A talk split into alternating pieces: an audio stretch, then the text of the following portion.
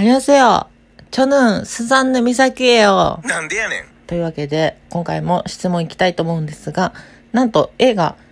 す、スザンヌじゃん。映画ミッドナイトスワンのネタバレの質問が聞きましたので、ここから先はですね、草薙剛さん主演の映画ミッドナイトスワンの映画をまだ見てない方は聞かないでいただきたいと思います。そして実際に映画を見てみたけど、あ、ちょっとあそこどうなったの気になるわっていうところ、気になるわっていう人は 見てみてください。では質問いきたいと思います。えー、っと、これだ。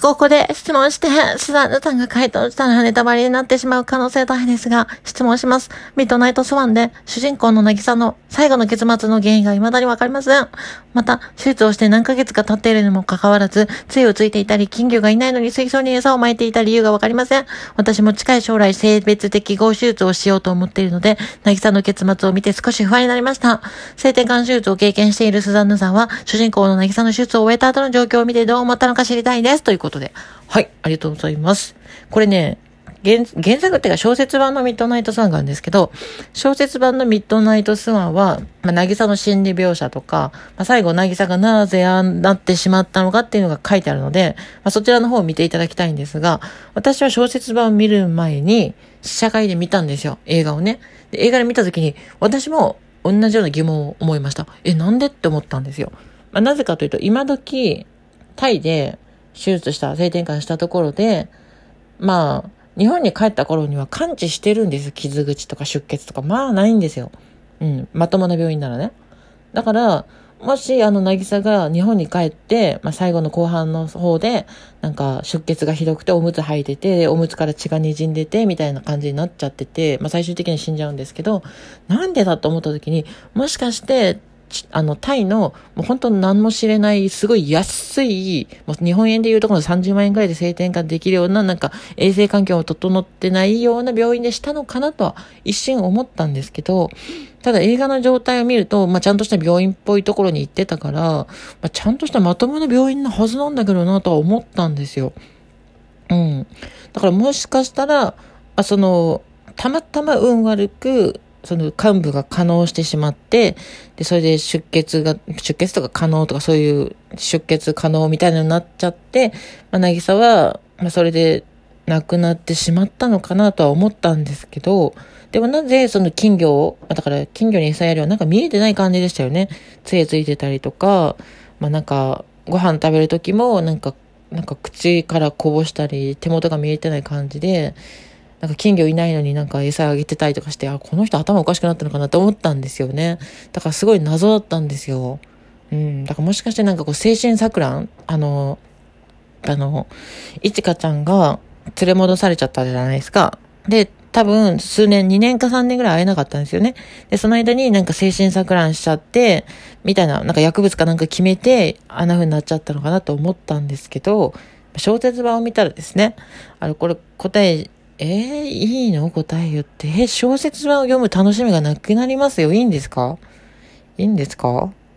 じゃあ、ちょっと、それとなく話しますけど、ああれね、あの、ドキュメンタリーではないし、おとぎ話として、おとぎ話っていうか、あの、娯楽作品として見てって、作者のね、内田監督も言ってますので、まあ、死んじゃうっていうのは、何かしらその、まあ、ちょっと、なんていうか、まあ、作作品だからね、そこら辺ちょっとあれよっていう意味もあるんですけど、まあ、亡くなった理由っていうのは、えーっとね、なぎさが、その精神錯乱というか、いちかちゃんが離れてしまって、それでなんか、まあ、いちかちゃんが生きがいみたいになってたんですよね。で、まあ、いちかを連れ戻すために、タイで性転換もしてきたんですけど、で、その後に、あの、まあ、ちょっといちかちゃんをもっと連れ戻せなくて、なんか自暴自棄みたいになっちゃって、まあ、セルフネグレクトっていうのかな？専門用語で。セルフネグレクトっていうのは日本語に簡単に直すと、あの、自分のことを自分でいじめちゃうってことですよ。だからまあ自暴自棄ってことですよね。だからその、食事も取らないし、ま自分の体の管理もしない。例えば、お風呂も入らないとか、爪も、爪、歯も磨かないみたいな、もう本当に酒ばっか飲んでしまうみたいな。まあそういう、要するになんかうつ病にかなり近い状態になってしまい、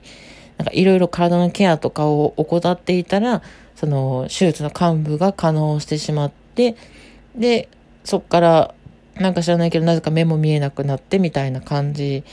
の流れなんですよ。その、ま、仮に手術の幹部がめちゃくちゃ荒れて、あの、幹部がね、出血とか可能とか、医師みたいなことをしてしまったとするじゃないですか、仮に。まずありえないんですけど、タイで手術でも日本で手術でも、まずありえないんですけど、病院が、あの、そんな状態で返さないので、絶対に。命の危険がある状態で絶対に病院が返さないので、そういう事態はまずないんですが、もしそうだったとして、目が見えなくなるっていうのはちょっと、なぜかはわからないです。なぜかわからないし、それはちょっと違うとは思うんですよね。うん。股間の幹部がいくら悪くなったところで目が悪くなるってことはないんです。でも、まあ、それは、まあ、ミッドナイトサンという作品としてそういうことがあったよってこと。だから事実そういうことはないんだけど、まあ、作品なのでっていうことですね。うん。で、まあ、渚としては最後、あの、もう本当瀕死の状態になってるんですよ。死にかけなんですよね。映画の作品の中でも、もうヘルパーさんが家に通ってて、多分仕事もしてないんでしょうね。それで家の中の掃除もできないぐらいに、あの、やつれてて、あの、自分でおむつを履き替え、履き替えることもできないぐらい老衰していて、あの、まともに歩けないぐらいよ、よぼよぼになっちゃってる。で、最後、いちかちゃんに海に行きたいって言って、あの、海に連れて行ってもらうんですけど、もうそこでももう立って歩くのもやっとで、杖をついて歩いて、もうよくもう目の前の風景は見えないぐらい、まあ、栄養失調なのか、なんか、どっか内臓がやられちゃったのかわかんないんですけど、で、最終的には亡くなってしまうって形なんですよね。うん。だから、あの、性別適合手術をして、ああなるっていうことはまずないです。普通に生きてれば。うん。うつ病とかになったとしても、ああはならないと思います。よほど、なんか、自傷行為とか自殺未遂とかそういうことをして食事を食べないとか薬物に手を出すかそれぐらい自分自身をいじめ続ければ何年かかけてそうなってしまう可能性はありますけど、まあ一番可能性があるのは薬物ですね。うん。でも基本的にあの、未来に希望を抱いて性別適合手術をしたいと思ってる人はまずならないです。だから、あれは映画なのでっていうことですね。はい。なので、この質問された方は、これから性別適合手術を考えていると思うんですけど、ああいうふうには絶対にならないです。あなたが生きようと思えば。死にたいとか、自殺したいとか、生きてる価値がないとか、生きてる希望がないぐらい、うつ病とか、なんかそういう病気で、もう本当に苦しんでいるんだったら、わかんないけど、普通に生きてれば絶対にないことなんで、それは安心してもらいたいなと思います。はい。かなりネタバレになりましたけれども、まあこれを機にね、ちょっと小説版も手に取ってみてはいかがでしょうかということで、はい、以上です。